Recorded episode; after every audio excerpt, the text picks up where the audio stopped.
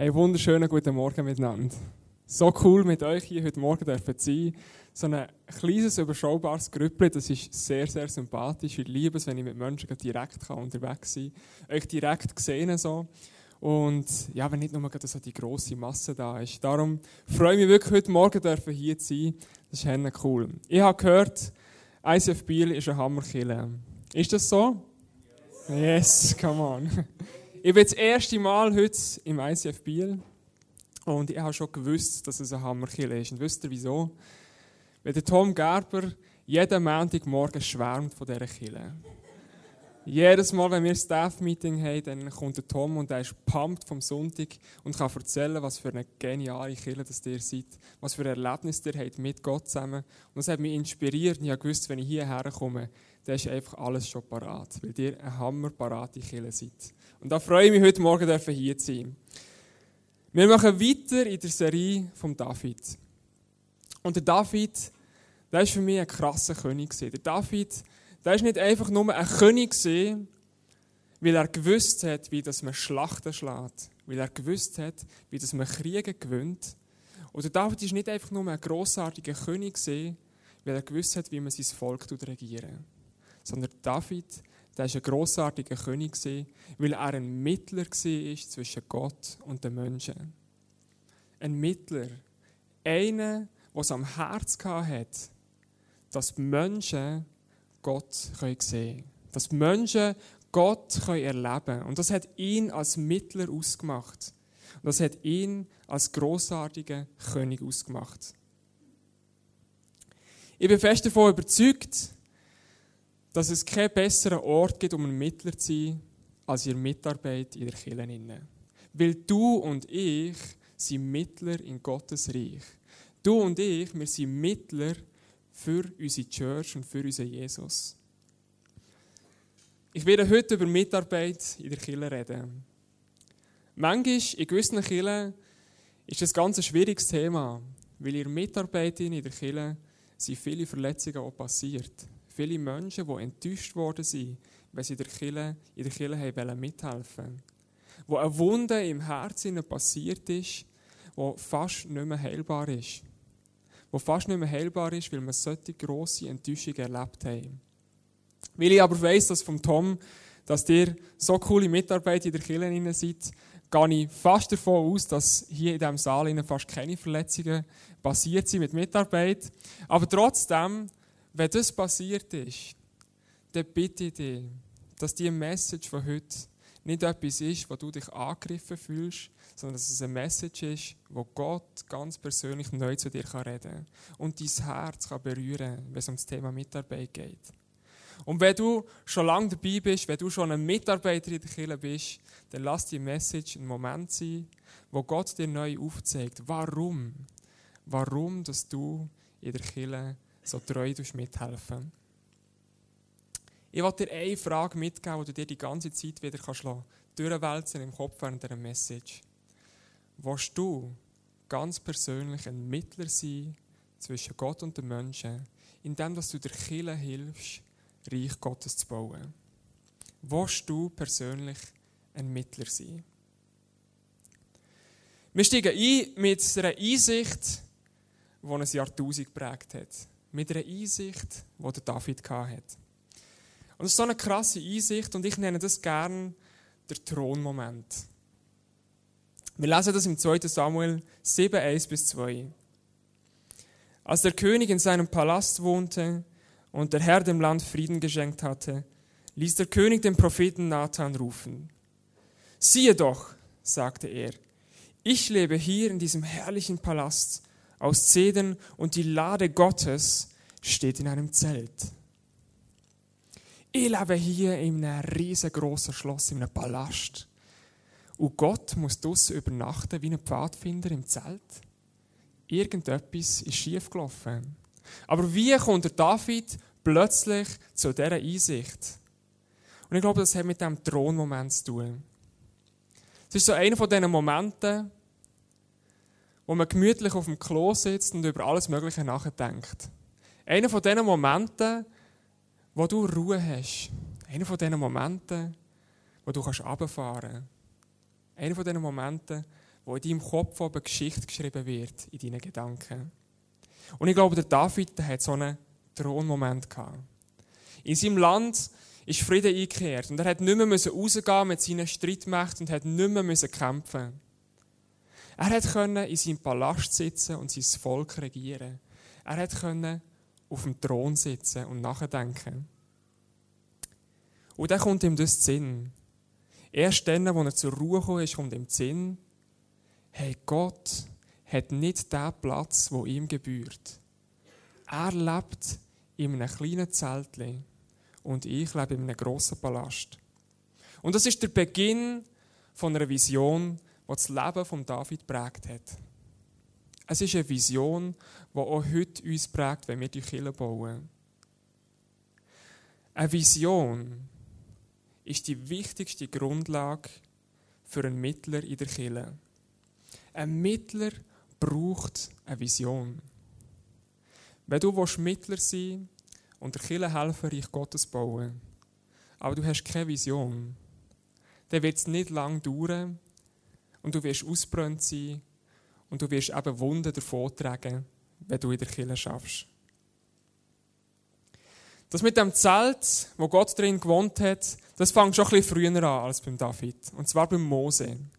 Der Mose, der war mit seinem Volk unterwegs gewesen, in dem Volk Israel, und die sind ein bisschen durch die Wüste durchgetümpelt, ein paar Jahre.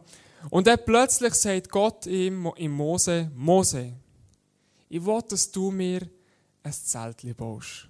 Ich will, dass du mir ein Daheim baust, sodass ich mitten unter euch wohnen kann. Ich will mit meinem Volk Gemeinschaft haben. Ich will nicht äh, ein Gott sein, der irgendwo abgespaced im Himmel ist, sondern ich will ein Gott sein, der mitten unter meinem Volk ist, so dass die Leute mir Angesicht zu Angesicht begegnen können. Und der Mose der ist dort reingetreten in die Lücke zwischen Gott und den Menschen. Wenn es niemand gegeben hätte, der das Ganze vorantrieben hätte, wenn es niemand gegeben hätte mit einer Vision dafür, dann wäre das Zelt nicht stand gekommen. Und Gott hat genau gewusst, ich muss den Mose dafür auswählen. Und das Volk hat ihn oftmals links liegen. Aber der Mose hat nicht aufgehört, ein Mittler sein zwischen Gott und den Menschen. Weil es ihm am Herz gelegen ist. Ihm ist am Herz gelegen, dass sein Volk Gott sieht. Dass nicht nur er persönlich Gott erlebt, sondern das ganze Volk Gott erlebt. Und der Mose ist ein Mittler zwischen Gott und den Menschen. Und der König David hat das Ganze weitergebracht noch. Er hat es auf ein nächstes Level aufgebracht. Der David hat einen Tempel gebaut, weil er gewusst hat, das Zelt, das ist wie ein Symbol dafür, dass Gott mit uns unterwegs ist. Das Zelt hat sie auf- und abbauen und Gott hat so immer mit ihnen kommen.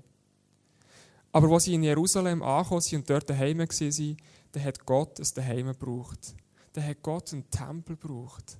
Und David hat gewusst, wir müssen diesen Tempel so schön machen, so exzellent, dass er Gott würdig ist.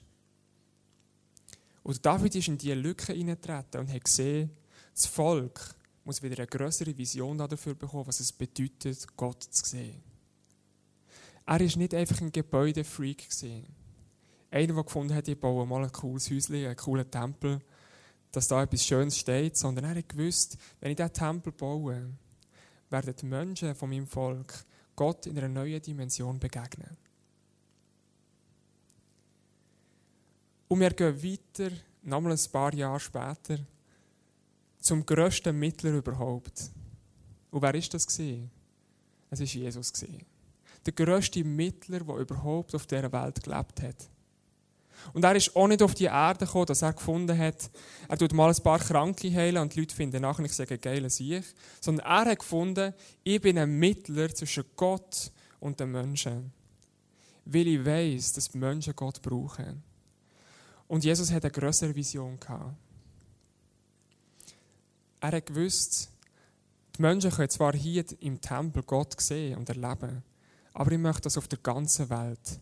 Die Menschen Gott werden sehen. Ich möchte, dass auf der ganzen Welt, zu jeder gleichen Sekunde, die Menschen Gott werden erleben. Und er gewusst, es ist sein Auftrag, dass er dort eintritt in die Lücke zwischen Gott und den Menschen und es möglich macht, dass sie Gott wieder sehen können. Wir könnten sagen, mit dieser Vision hat man die Spitze erreicht, mit dieser Vision von Jesus, dass jeder auf der Welt das sehen kann. Aber es geht weiter. In Matthäus 28, 19. Darum geht zu allen Völkern und macht sie zu Jüngern. Tauft sie im Namen des Vaters, des Sohnes und des Heiligen Geistes. Leute, dafür machen wir Kille. Darum machen wir Kille. Weil wir den Menschen zeigen wollen, was Jesus für ein grossartiger Mittler war. Weil wir ihnen zeigen was es bedeutet, Gott zu erleben. Und das war ein Auftrag, den Jesus uns gegeben hat. Dass wir rausgehen und diesen Auftrag wahrnehmen. Dass wir auf Jesus hinweisen und zeigen, was für ein krasser Mittler er war, was er hergegeben hat dafür. Wir als Killer, du und ich, wenn wir in der Kille sind und mithelfen, die Kille bauen, dann sind wir Mittler in Gottes Reich. Wir fangen an, Jesus zu zeigen. Wir bauen kein Zelt mehr wir bauen keinen Tempel mehr. Wir müssen auch nicht selber ans Kreuz, sondern wir miteinander fangen an, Reich Gottes zu bauen, indem wir in der Kirche Gott dienen. Ein Mittler, der braucht Vision. Aber der David hat auch eine andere Leidenschaft gehabt. Der David, äh, jetzt falsch gesagt, David hat auch etwas anderes gehabt. Und zwar hat er Leidenschaft gehabt. Leidenschaft ist ein entscheidender Punkt, wenn es darum geht, eine Vision umzusetzen. Eine Vision ist etwas, das entsteht in meinem Herzen. Aber eine Vision ist auch etwas, das in meinem Herzen begraben wird wenn nämlich keine Leidenschaft um ist. Niemand anders wird dir deine, wird dir deine Vision können nehmen Aber wenn deine Leidenschaft stirbt, nimmst du dir selber deine eigene Vision. Der David, der hat eine Leidenschaft gehabt, wo er sein ganzes Volk angesteckt hat. Und ich bewundere den David dafür, was er gemacht hat. Er hat es geschafft, dass das ganze Volk eine Vision dafür bekommen hat, wie man einen Tempel bauen Weil alleine hat es der David niemals geschafft. Alleine hat er niemals einen Tempel bauen Er hat gewusst, ich brauche das ganze Volk dazu. Ich brauche jeden in meiner Kirche dafür. Und David ist gegangen, ist zu den Ältesten vom Volk gegangen und hat sie zuerst überzeugt, hat ihnen eine Leidenschaft gegeben für die Vision. Und nachher ist das abgegangen ins ganze Volk hinein. Und das ganze Volk hat angefangen, eine Leidenschaft dafür zu haben. Für den Tempelbau. Wir lesen nämlich in den Chroniken, was das Volk für den Tempel gegeben hat. Sie haben all ihren Wert gegeben, all ihren Besitz, den sie hatten. Und insgesamt sind über 5000 Tonnen Edelmetall zusammengekommen. Gold, Silber, Bronze. Alles Mögliche, Edelsteine. Was das Volk gesagt hat, das geben wir in den Tempel hinein. Weil wir möchten, dass wir zusammen dort Gott werden erleben. Dort, wo seine Herrlichkeit präsent ist. Wenn der David die Leidenschaft nicht ins Volk hineingebracht hätte, dann hätte sie niemals angefangen, die Vision anfangen mitzuprägen. Man könnte jetzt sagen, dass, ich hier, dass man hier einfach sieht, dass man Stutzel in die Kille hineingeben und dann ist gut. Aber ich sehe hier etwas anderes. Ich sehe hier die Leidenschaft, die das Volk hat. Und oftmals ist das Thema, wenn Christen anprangert werden, oder gerade das ICF, ja, bei euch geht es ja vor allem nur um einen Stutz. Nein, es geht nicht um einen Stutz. Es geht um eine Leidenschaft, die wir für unsere Kirche haben. Aber entscheidend ist auch, wovon wir unsere Leidenschaft abhängig machen. Ist es der persönliche Erfolg, dass ich mich persönlich möchte verwirklichen Muss nach meiner Message müssen sich fünf Leute bekehrt haben, wenn ich auf die Bühne gegangen bin? Wir sind Profis da drin, wenn es darum geht, Leidenschaft zu entwickeln. Leidenschaft für unseren Job, Leidenschaft für das nächste Konzept, das wir in der Firma vorstellen wollen. Leidenschaft für unsere Freunde, mit ihnen unterwegs zu sein. Leidenschaft ist alltäglich. Und jetzt kommt der Sommer, im heute sehen wir noch nicht so viel davon, aber der Sommer kommt jetzt und ich werde eine Leidenschaft entwickeln, dafür mit meinen Freunden zu grillieren. Ah, ich liebe Grillieren. Wenn ich mit, mit meinen Freunden draußen sein und ähm, ein Fleisch drauf tue, tsch, tsch, ein Bierchen öffnen und dann ist der Abend, dann ist der Abend einfach, ja, ist super, ist cool. Und wir haben schon jetzt für, im, für Ende Mai, wenn der hoffentlich Grillsaison wirklich da ist, haben wir schon ein Event gestartet, Miriam und ich, wo wir Leute einladen und sagen, hey, kommt einfach zu uns, zu uns beim Wald oben, wir möchten zusammen ein Grillfest haben. Und da entwickle ich Leidenschaft dafür. Und wisst ihr was? Gott sagt, das ist genau richtig. Fangt an, Leidenschaft für all das zu entwickeln. Leidenschaft für euren Job, für eure Family, für eure Freunde, für den Platz, wo ihr seid.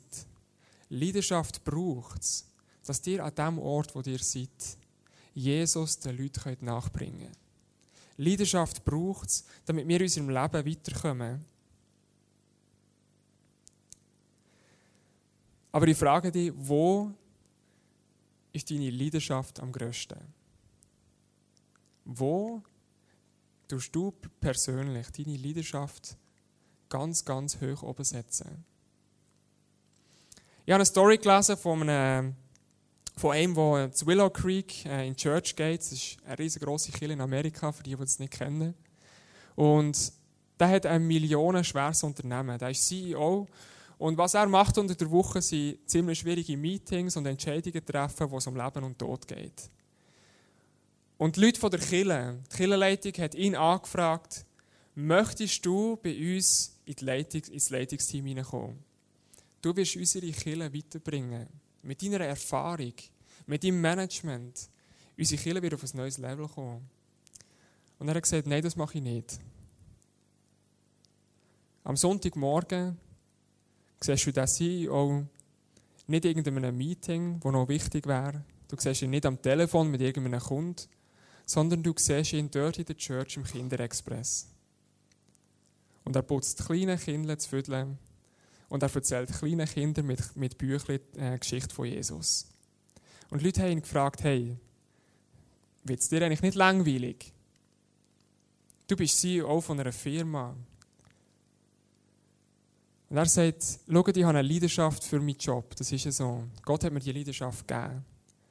Aber noch viel die größere Leidenschaft entwickle ich, wenn ich am Morgen zwei Stunden am Sonntag darf mit diesen Kindern hier sein und ihnen Jesus weitergeben Oh, das berührt mich, weil ich merke, die Leidenschaft in der Kirche, die ist grösser als sonst irgendwo auf der Welt.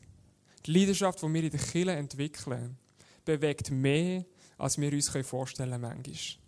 Leidenschaft in der Kirche ist etwas, das eine Vision nicht stoppen kann. Die Vision nämlich, dass wir für Menschen gehen und ihnen Jesus werden ähm, nachbringen. Der David der begründet seine Leidenschaft folgendermaßen. Im Psalm 26,8 steht: Herr, ich liebe das Haus, in dem du wohnst, und den Ort, der von deiner Herrlichkeit erfüllt ist. Ich liebe das Haus, in dem du wohnst, und den Ort, der von deiner Herrlichkeit erfüllt ist.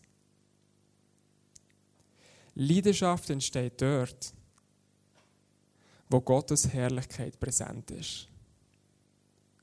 Leidenschaft entsteht dort, wenn du es liebst, an dem Ort zu sein, wo Gottes Herrlichkeit ist. Und schau doch mal bei euch in die Reihe. Hier sitzen so viele Tempel. Habt ihr das gewusst? Jeder von uns ist ein Tempel von Gott. Und hier drinnen sitzen so viele Tempel. Jeder Tempel gefüllt mit dem Heiligen Geist und gefüllt mit einer Vision, den Menschen Jesus nachzubringen. Gefüllt mit einer Vision für die Kirche, für die Kirche alles zu geben. Wo könnte die Herrlichkeit von Gott größer sein als in dem Moment, in diesem Saal? Wenn ich am Sonntag in die Kirche gehe, dann bin ich begeistert von der Herrlichkeit Gottes. Weil ich in die Reihe hineinschaue und sehe, dass Menschen ihr Leben Jesus übergeben und sagen, nicht mehr ich bin mein Manager vom Leben, sondern du, Jesus, bist der Manager. Und dann steht bei mir eine Leidenschaft, weil ich merke, was es bedeutet, für Gottes Reich anfangen einzutreten. Und wisst ihr, was das Größte ist bei Leidenschaft? Für einen leidenschaftlichen Mitarbeiter ist keine Vision zu gross. Da kann kommen, was will. Da können Behörden sich gegen Kirche wenden. Du wirst nicht aufhören, Kirche zu bauen. Du wirst nicht aufhören, Gottes Reich zu bauen. Weil du eine Leidenschaft hast für deine Vision. Der dritte Punkt ist einer, der etwas heikler ist. Ein Mittler, der muss sich selber aufgeben. Das Ego muss sterben. Sag mal deinem Nachbar, links oder rechts, dein Ego muss sterben. Uh, wir sind noch viel zu lieb in der Kille. Wir sind noch viel zu lieb miteinander in der Kille. Sag mal ganz bestimmt, dein Ego muss sterben. Amen. Amen. Hey, schaut, bei all diesen, bei all diesen Männern, die Mittler waren zwischen Gott und den Menschen, bei Mose, beim David, bei Jesus, sie alle haben die Eigenschaft gehabt. Sie haben sich selber dafür aufgegeben. Schau, der Mose, wir kennen ein bisschen die Story. Der Mose war mit seinem Volk unterwegs und das Volk hat ihm mehr als einmal den Stinkefinger gezeigt und sie hat gesagt, hey, weißt du was, du kannst uns mal. Was hast du uns schon zu sagen? Und der Mose, der ist nicht auf dem Berg oben geblieben, wo er in dieser Gegenwart von Gott war und wo er es geliebt hat, mit Gott und unter, unterwegs zu sein, sondern der Mose hat sich entschieden dafür, wieder runterzugehen vom Berg. Obwohl er gesehen hat, dass das Volk sich abgewendet hat von Gott, hat er gesagt, ich gehe wieder zu dem Volk, weil ich möchte, dass sie wieder zurück zu Gott finden. Weil ich möchte, dass sie Gott wieder werden erleben. In Moses sein eigenes Leben ist ihm nicht wichtig gewesen. Sein eigener Ruf ist ihm nicht wichtig gewesen. Sondern er hat gesagt, ich gebe alles dafür auf, für die großartige Vision. Und beim David, beim David ist es fast noch krasser gewesen. Wir lesen im Psalm 132, 3 bis 5. Ich will nicht mehr nach Hause kommen und ich will mich nicht ausruhen. Ich will nicht schlafen und meine Augen nicht schließen, bis ich einen Ort finde, an dem ich dem Herrn ein Haus errichten kann, einen Tempel für den Mächtigen Israels. Seht ihr die Leidenschaft? Seht ihr die Leidenschaft, die der David hier hat? Und dann kommt das Krasse, Gott kommt und sagt dem David, du darfst den Tempel nicht bauen. Erst dein Sohn, der Salomo, wird den Tempel bauen. Und was hat der David in diesem Moment gemacht? Er hat nicht gesagt, okay, tschüss zusammen, ich habe keinen Bock mehr, ich darf den Tempel sowieso nicht mehr sehen. Sondern der David hat angefangen, alles bis ins letzte Detail parat zu machen, dass der Tempel von Gott, nachdem dass er gestorben ist, kann aufgebaut werden Und der David hat Baupläne parat gemacht. Der David hat alles alles dafür gegeben, dass das ganze Volk eine Leidenschaft bekommt, den Tempel zu bauen. Obwohl er gewusst hat, dass er das selber niemals wird erleben Er wird selber nie sehen, was es bedeutet, den Tempel zu haben. Aber der David hat nicht aufgehört. Und er hat gesagt, ich gebe mein Leben trotzdem dafür her. Und dann Jesus. Ich finde die letzte Szene, wo Jesus am Kreuz hängt, so gewaltig. Und dort sehe ich die Selbstaufgabe und, und Leidenschaft, die Jesus hatte. Er hängt am Kreuz. Und neben ihm ist einer, der verurteilt ist als Mörder. Und, das, und er sagt, Jesus, kannst du mir vergeben? Und er sieht ein, dass er in seinem Leben alles falsch gemacht hat. Aber Jesus ist nebendran und hat eine größere Vision. Und Jesus in dieser grössten Selbstaufgabe, wo er drinnen ist, wo er leidet am Kreuz, sagt er, Heute wirst du mit mir im Paradies sein. In der grössten Selbstaufgabe innen wird die grösste Leidenschaft sichtbar für eine Vision. Für eine Vision, die grösser ist als das eigene Leben. Und wenn du und ich anfangen, in der Kirche mithelfen, wenn du und ich anfangen, Reich Gottes zu bauen, dann fangen wir an, für eine größere Vision zu gehen. Wir fangen nicht dafür an, dass unser eigenes Leben dadurch besser wird. Dass wir unsere eigenen Vorteile daraus herausnehmen können. Sondern wir fangen an, Reich Gottes zu bauen, weil wir merken, dass Gott einen größeren Plan hat. Dass Gott einen größeren Plan hat mit dieser Kille, mit dem ICF Biel. Was er vorhat, das wird nicht nur in zwei Wochen, nicht nur in einem Jahr, nicht nur in fünf Jahren sichtbar, sondern das wird vielleicht viel später sichtbar. Gott wirkt jetzt, aber Gott wirkt auch, wenn du schon weg bist, wenn du schon nicht mehr da bist. Und dafür gehen wir. Ich möchte ganz kurz zwei Herausforderungen noch ansprechen, die uns in dem begegnen, in diesem Prozess, wenn wir eine Vision entwickeln, eine Leidenschaft und eine Selbstaufgabe. Zwei Herausforderungen, die uns abhalten davon, ein Mittler sein zwischen Gott und den Menschen. Das erste hat mit deiner und meiner Gabe zu tun. Wir reden ganz oft davon, dass wir unsere ganz spezielle Gabe müssen finden bevor wir Gott dienen können. Bevor wir der Kirche dienen können. Immer wieder sagen wir Mitarbeiter, schau, ich kann noch nicht mitarbeiten, weil ich bin mir noch nicht sicher, ob Gott mir genau den richtigen Platz gezeigt hat. Ob Gott mir genau die richtige Gabe gezeigt hat.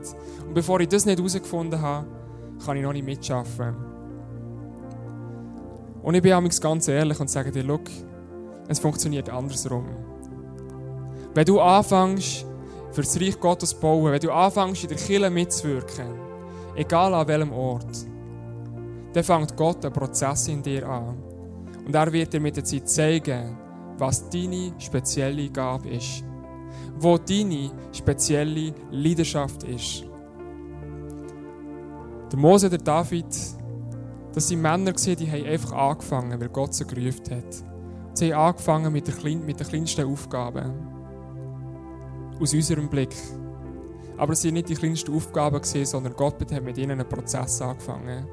Und er hat gesagt, wir bauen zusammen Reich Gottes. Und ich werde dir zeigen, wo ich dich später wieder einsetzen werde.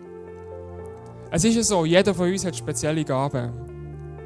Sonst müssten wir Kirche nicht machen. Sonst könnten wir jeden Einzelnen rausgehen und Gottes Reich bauen. Aber Kirche braucht es, dass wir zusammenkommen. Die unterschiedlichen Gaben die unterschiedlichen Leidenschaften, dass wir zusammen anfangen, Reich Gottes zu bauen.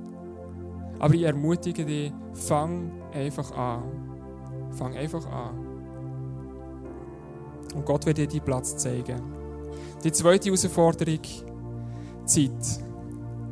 Zeitmanagement.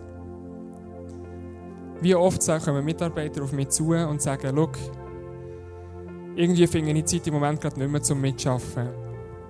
Irgendwie geht es gerade nicht mehr. Es passt nicht mehr unter einen Hut. Und ja, es ist ja so, dass wir Prioritäten in unserem Leben setzen müssen. Die Beziehung zu meinem Gott an höchster Stelle. Die Beziehungen für meine Familie zu gehen. Für meine Familie, für meinen Ehepartner, meine Ehepartnerin. Für meine Kinder. Das steht an oberster Stelle. Gar keine Frage. Aber ich frage dich, wo setzt du deine Priorität nachher? In deinem Job, in deinem Hobby, in deiner Kille? Willst du ein Mittler sein zwischen Gott und den Menschen? Willst du deine Prioritäten so setzen, dass nicht Kille für dich da ist, sondern dass du für Kille und für Gottes Reich da bist? Und wenn du schon in der Kirche mitschaffst, dann überprüf deine Vision, deine Leidenschaft und deine Selbstaufgabe. Bist du noch motiviert, zu mir Kirche zu arbeiten? Hast du eine Vision dafür? Siehst du, für was wir Kirche bauen? Und wenn du noch nicht mitschaffst, dann lass den Thronmoment zu, wo Gott dir kann zeigen kann, hey, ich brauche dich um mein Haus zu bauen. Ich brauche dich, um mein Reich zu bauen. Die Kirche braucht dich. Aber in erster Linie ist es Gott, der dich braucht. Gott, der dich braucht durch die Kirche durch. Bau nicht dein eigenes Zelt, bau nicht die eigenen Tempel, sondern fang an, Reich Gottes zu bauen, mit dieser Kirche zusammen und fang an, eine Vision zu entwickeln, was es bedeutet, den Menschen Gott zu zeigen. Den Menschen zu zeigen, was es bedeutet, mit Jesus unterwegs zu sein. Amen. Das Face-to-Face -face wird nachher noch ähm, hinter parat sein. Leute, die für dich beten. Und ich möchte dich ganz speziell ermutigen, wenn es einen Punkt gibt, in der Vision, in der Leidenschaft oder in der Selbstaufgabe, wo du merkst, du bist am Strugglen, wo du merkst, dort muss ich empowered werden. Dann gang hinterher zu diesem Team und für dich beten. Es gibt nichts Stärkeres, als wir bekennen voreinander und sagen, hey, dort habe ich noch ein bisschen Mühe. Dort brauche ich noch ein bisschen Hilfe. Dann kommt Gottes Herrlichkeit genau in diesem Saal zum Vorschein, indem wir füreinander beten. Nimm die Chance wahr, einen Schritt weiter zu machen, einen Next Step zu gehen. Und wenn du findest, Mitarbeit in der Kirche, da habe ich noch nie davon gehört, oder ich habe noch nie daran gedacht, in der Kirche mitzuarbeiten, dann ist nachher natürlich auch der Infopoint für dich, äh, für dich da, Leute, die dich informieren darüber, wie das mit der Kirche mitarbeiten kann, wo das man sein Talent kann kann. Und ich ermutige dich auch dort drinnen, gang einfach hinterher. Ganz zum Abschluss, ganz spontan, noch eine ganz kleine Story. Ähm, ich habe einen kennengelernt in Bern und der hat einfach hat mich mal angeschrieben, weil er Interesse hat am Glauben, weil er Interesse hat an der Kirche und sonst eigentlich gar, nicht, gar nichts mit dem am Hut hat. Und ich habe mich ein, zwei Mal schon mit ihm getroffen. Und dann hat er einmal gefragt, ja, bei euch geht es ja recht um Mitarbeit. Was? Warum soll ich denn mitschaffen? Wo soll ich mitschaffen? Und dann habe ich ihm so ein bisschen erklärt, für was wir das machen und was die Möglichkeiten sind zum Mitschaffen. Und dann sagt er, doch, also das Technikteam, das wäre noch etwas, komm, ich melde mich dort an. Und ich so, okay, krasser Einstieg. Wie, also du kannst dir das auch noch ein bisschen überlegen, du, bis du dir sicher bist. Und dann sagt er, nein, es geht ja, es geht ja nicht darum, dass ich in der Kirche mitschaffe, dass es mir etwas bringt. Sondern es geht darum, dass ich in der Kirche mitschaffe, dass andere Menschen Jesus sehen können, indem ich bei der Technik hinten durch Knöpfe drücke. Was für ein Statement von einem, der noch nicht mal, der noch nicht mal sich bekehrt hat oder noch nicht mal unter das Wasser ist und sich hat taufen Weil er gesehen hat, was Kirche in dieser Gesellschaft bewirkt. Und wenn wir zusammen anfangen, ein Reich Gottes zu bauen, dann wird unsere Gesellschaft verändert. Dann wird Biel verändert. Weil die Kirche grösser und grösser wird und einen grösseren Einfluss wird haben. Und davon träume ich, dass wir als Kirche einen grösseren Einfluss für unsere Gesellschaft haben. Und dass wenn jemand würde fragen, hey, was passiert, wenn Killamore nicht mehr existiert, dass man merkt, da entsteht eine Lücke, die man nicht füllen kann.